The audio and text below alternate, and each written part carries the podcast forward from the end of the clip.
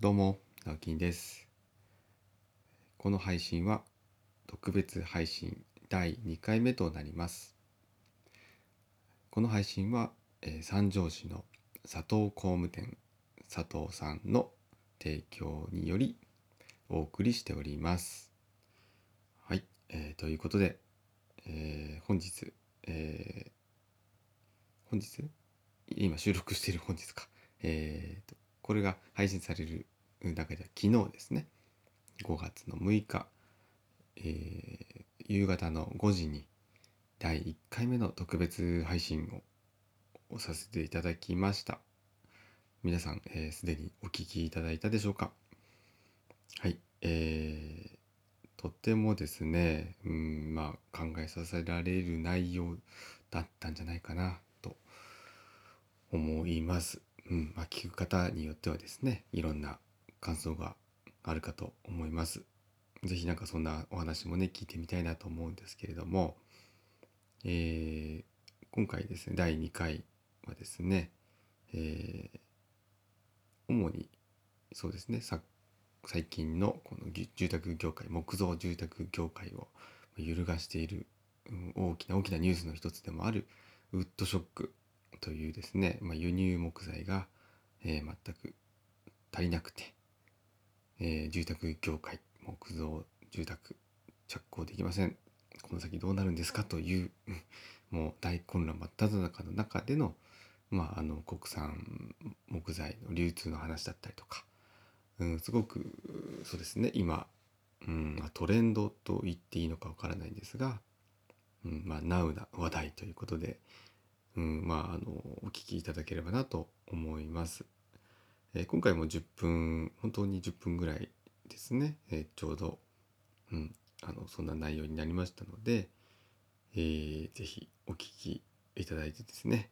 はい。あただあの第1回目の特別配信を聞いていなくても、うん、あんまり内容的にはつながりがないので、えー今回の第2回配信から聞いていただいても全く問題はありません。えー明日また予定している第3回の、えー特別配信もうん内容全く違いますので、えーとどれから聞いても、うん、問題ないようにはなっております。えーそれではえーお聞きください。どうぞ。もともとだ整ってたら、ウッドショックとかそんなに新潟関係ないよみたいな。そうなの。県によっては全然ね、そうですねうです。県っていうか、民間的山町さんみたいなところは全然影響ないんでね。もともとそういう流通がね、整備されているところっていうまあみんながみんなじゃないですけどね。その中でもに頼っているところ。はい。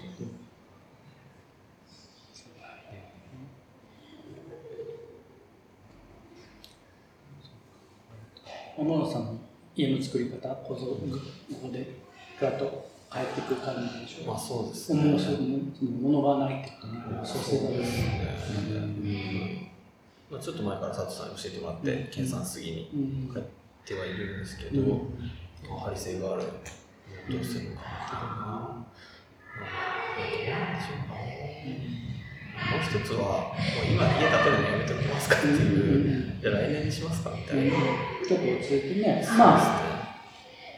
その時まあ回復はしてないだろうけど、比較的今よりは多分、ちょっとのきかかるかもしれない。うん入手しやすくは。逆に言うと、今判断しない方がいいと思ってて、今もう加熱に加熱してるじゃないですか。先行きも見えない状態で、今もう生還するのがいいんじゃないかな。1、2ヶ月ぐらいは。ちょっと便乗してる感もありますよね。そうですねところが。そんなふうに、まあ、それこそマスクがやっぱりいい例、いい、マスク不足が勉強になったというか、本当に一時的な加熱で動くとやっぱ良くないっていうか、うん。そに思うん。です。でも、食洗機が入らないとかさ、うん。うんもういろんなところに多分、タイミングがただずれてるだけで、要は海外から入ってるものとか、今まで当たり前に作られてるものが作れなくなって、で今タイミングがちょっとずつずれて、いろんな多分今後もうん。影響出そうだよね。それだけじゃない、木材だけじゃないし、うん。洗浄機だけじゃない。確かそうです。今まで輸入に頼って頼ってたものがね、すべて、みんな多分ちょっねとずつ、まあある意味、いい面もある気がしますけどね。まあ、変わるっていう意味では、うん。まあ、強制的に変わざるを得ない状況になってきてるっていうのは、ね。長い目で見るまあ、一時痛みはあると思いますけども、国産生産、ね、うん、国産消費、国内消費っていう。家の作り方の、まあ、さっきの山さんまあ、無駄に木を使ってた。うん無駄に張り性をでかくして。た。あれでもほら、構造の書き方とか間取りの書き作り方でもっとフレーム細く本当はできたはずなのに、無駄にちょっと力技でこう張りをかけてたっていうか、こう作ってた部分が、これだけ木が希少になってくると、まあ一本一本、ううんんやっぱりこう、無駄にしないようにとか、うんそういう、うんうんうん設計段階で、うん考える必要も出てくるんじゃないかそう、状況に合わせた設計っていうふうには。そうみんなの木、まあ、じ自分だけじゃなくみんなが本当にこう木を使わなくちゃいけないんで自分一人で木をたくさん使うんじゃなくて、うん。うん。うん。確かなんていうのね。ちょっと経済的な設計っていうのね、に。うん。うん。うん。そういうのがやっぱ必要なのかな、まあ、ビビたるものかもしれないけども、そうですうよね。ん。そんなこと気にした、気にしたことないですもんね、今ないない、うん。まあ、コスト的にちょっとかかるからちょっとね、うんうん。落とそうかとかあったけど木を大事にしたいがために、うんうん、で木を大事に使いたいから針性をとか針をかけ方を変えようとかってあんまりなんかそういう気持ちはなかったけど当然どんどんどんどん国内の木は切って使わなくちゃいけないんだけどうん。無駄に使ううんっていうのが習慣づいちゃうと恐ろしいじゃないですか。だから、まあ、バイオマスがいいのかとかわかんない。けどボンボン燃やしてるわけでしょ。うん。確かに環境的にはマイナスではなくていい方に触れてるのかもしれないけどなんか気分的になんか変な感じしないですか？うん。なんともないですか？します。まあ、うん、どうなんでしょう。ちょっと慎重になります石油を燃やすよりはいい。石油ガスを燃やすよりはいいかもしれない。うん、確かいいのかもしれないけどなんかこう違和感を感じるものがあって、根本変わってないというか、それを維持するために、結局無理してるみたいな。うん。なんですね。うん。そんなのとか。大事にし山を大切山を育てましょうよ環境を大事にしましょうよっていう口では言ってるけど実際やってることがなんかすごく野蛮な感じがしないでもないよね、もううん。まあ頭のいい人はあれが正解だっていうのかもしれないまあ、石油燃やすのと原子力で燃やすのに比べたら、バイオマスが、まあ、消去法的にいいのかな。まあ、そっち伸ばした方がいいのかなっていう。のは、表面的な判断としては正解っぽいですけど、うん。確かに。怪しさはあるかもしれないですね。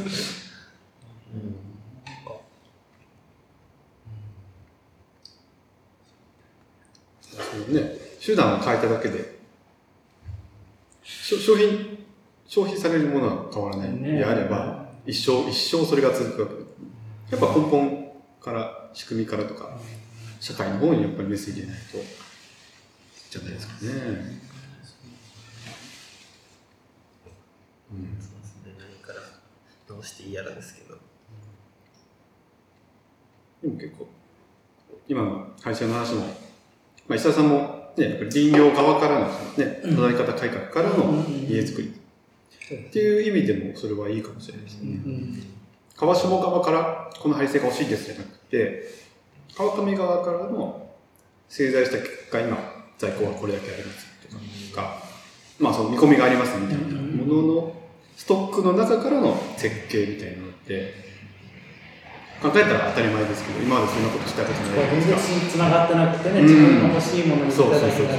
自分の出せるものを出してただけだし全然連携取れてないじゃないですか。それはまあ、ありますよねっていう話で。うん。ある意味適正な流通に戻せるチャンスなのかなっていうのはありますよね。うん。まあ、実際その需要を立てたい使いたい材と山から出てくる材が、まあ、必ずしもイコールじゃなくてやっぱここは調整が絶対必要なわけじゃないですか。うんうんだけどそれぞれの立場が調整するしてもしきれないでもこれが全部一貫して同じ人だともう簡単に調整できちゃうってことなんですよね。そうですね。そうなんそこにまあ、ね、IT とか、まあ、技術を入れて、で小小規模なで小規模の会社でもそれが一元管理できるとかっていうことがおそらくできるじゃないですか。それが言い悪いは別ですけどね、じゃあその川中突っ飛ばしてじゃないかとかっていう話にはきっとなってくると思うんですけど、でもそれなくなるわけじゃないですか。うん。財務課さんは財務課さんの多分道があると。うん。うん、リアルでそれをちゃんと仕分けする人っていうのが多分絶対に必要に全部オンライン化するわけじゃないんで、というまあ今までとちょっと違うね役割になる可能性はありますけど、無理がなくていいよなとは私は思いますけどね、うん。そっちの方が。うん。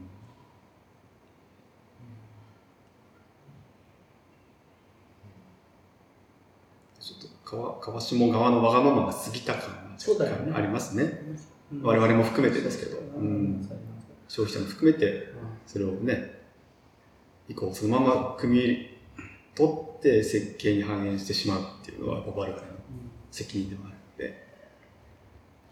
そう。うん。まず設計してせそこから必要な材料が出てきてそれをただ欲しい欲しいって言ってうんうんただけじゃんね。それって全然そうです。うん、供給側のことも考えてもみなかった、うん、うん、だって手に入るんだもん。そうとりあえずは。手に入ってるんだか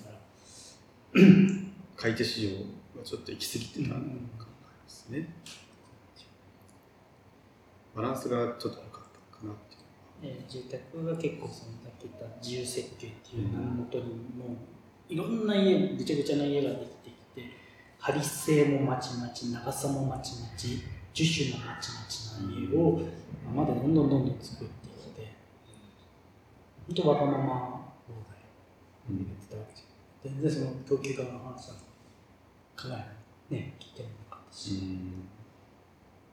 でもこのウッドショックで出てくるものが限られてくるってことになると見直しするわけじゃないです。か、まあ、今更だけども。でもやっぱり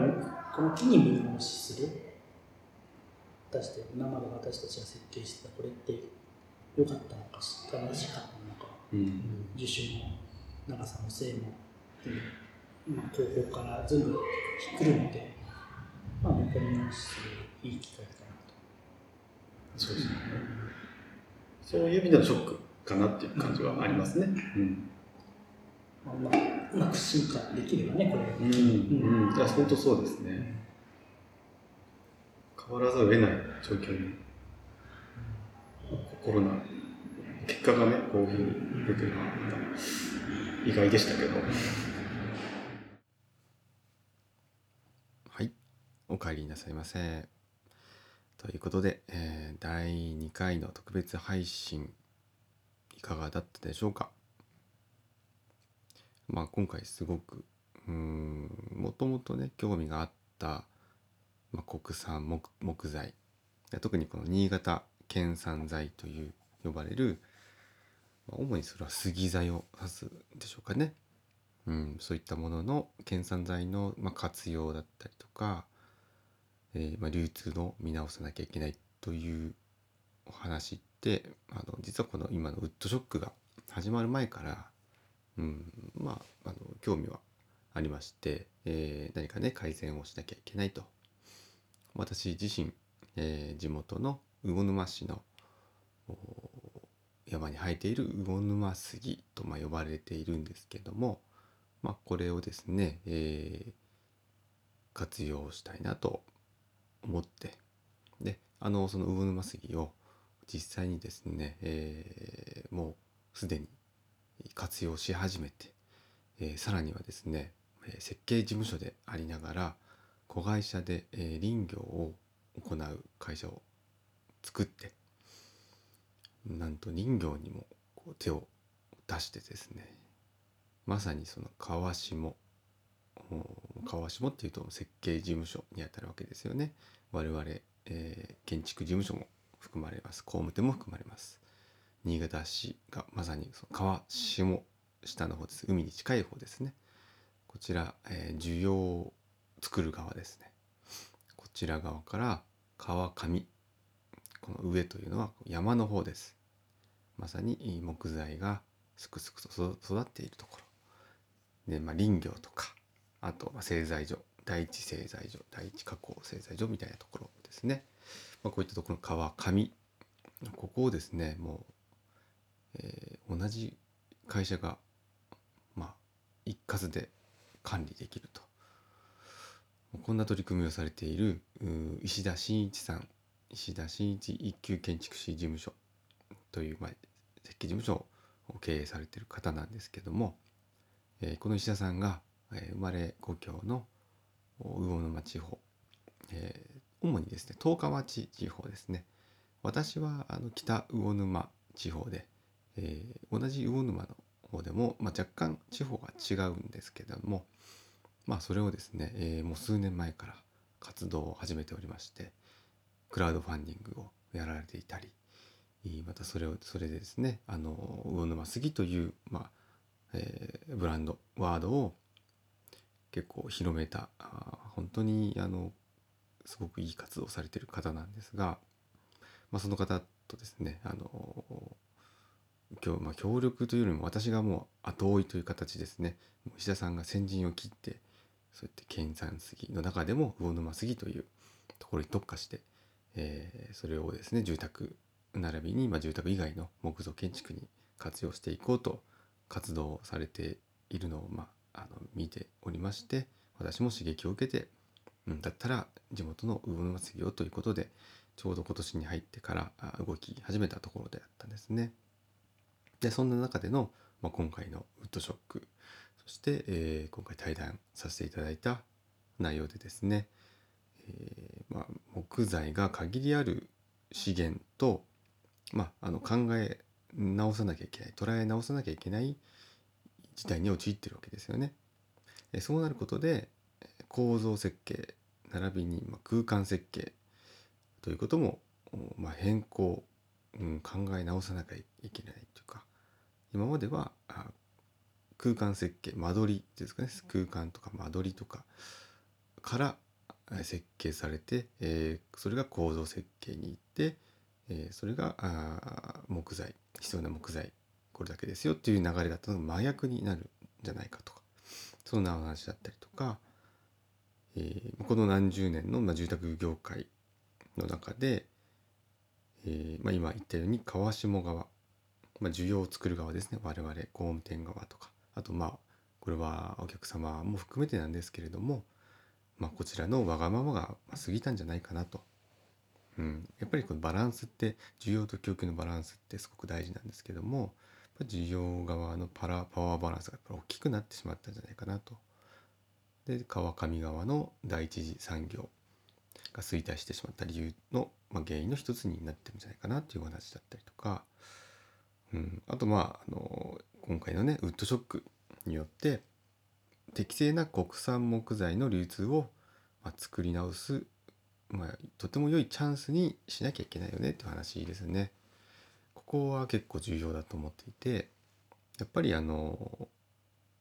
ウッドショックの中にあっても仕事っていうのはまああるわけですよね皆さん各社新築で住宅を作りたいというお客様いる限り仕事があるわけですよね。えーとなるとやっぱりあのすぐにもう今すぐに木材が欲しいという方とっても多いんですよね。でそういったあのもうすぐに対応してくれということ自体がですねぱりそもそもあのこれまでの流通なんていうんですかね輸入木材って安くて大量にあってもうストックされてるわけですね。ストックされている中からすぐにこれこれください。ということで、えーそれをまあ運んできてまで加工してもらって実際に家づくりをする。スパンがとても短いんですよね。っていうのはもともとストックされていたからですよね。ただもうそのストックがなくなったので、えーそんなにスピーディーに今度はできなくなっているわけなんです。であのこれいい悪いじゃないいい悪いの話の軸じゃないんですけども、うん、やっぱりあのこれこれまでの木造住宅業界っていうのがまああの少し問題があったんじゃないかなって今これだけ急激に、うん、ウッドショックっていう問題が生まれた背景っていうのはやっぱり原因があるわけで、うん、あのそこやっぱり住宅業界に関わるものとして、うんまあ、無視はできないですし、まあ、短期的な目でですねうん、決してその今が良ければいいという考えでやってしまうとこれ結局じゃあまたあの輸入木材の、うん、ストックが戻ったら、えー結局国産木材の活用ってされなくなってしまうので、うんまあ、そういう流れはやっぱり作っちゃダメだよねってお話ですね。はい。そんなお話すごく私も参考になりましたし、うん、やっぱりあの取るべき、まあ、こう選んできた道選ぼうとしている道っていうのは間違いではないんじゃないかなと思って、うんまあ、私としてはすごくこう背中を押されているような感覚でした。はい。すいません。あのちょっとこのなんて言うんでしょうかね、うん、後語りがとても長くなってしまったんですが、まあ、それだけ私も、うん、この問題に関しては結構本気で取り組んでいるのでやっぱりあの地元の山だったりとか環境だったりってことが大きく関わる出来事なので、えーこれはもうあの時間をかけてですね本当に多分7年ぐらいの、うん、スパンで私考えてます。やっぱりそんなにすぐに結果が出るものじゃないので、うん、のなんとかですね私の代で地元とのこうパイプライン、えー流通を作ってやっぱりそれをこうどんどん次世代へとつないでいくとか今後何十年の,、うん、あの新潟県産材中でも、うん北魚沼地方並びにまあ十日町地方医者さんのやられてる十日町とももちろん手を組んで、えー新潟市に医療質な国産材あ国産材じゃないあの魚沼杉、えーまた魚沼杉だけじゃないんですよね。このブナの木だったりとかいろんな木もありますので、まあ、そういったものをうん木材の流通をしっかり確立していけたらなというのはそうですね。私がこのもうん建築業界における目標大きな大きな目標の一つとなりました。はい、その辺もですね是非そんなに早い早い動きはない動きはないと思うんですが、うん、あのまた音声配信でお伝えしていければと思っております。はい、えーそれでは、えーとても長くなりましたが、えーまた第3回明日ですね、えー配信を予定しておりますのでそちらもぜひお聴きください。それではまたバイバイ。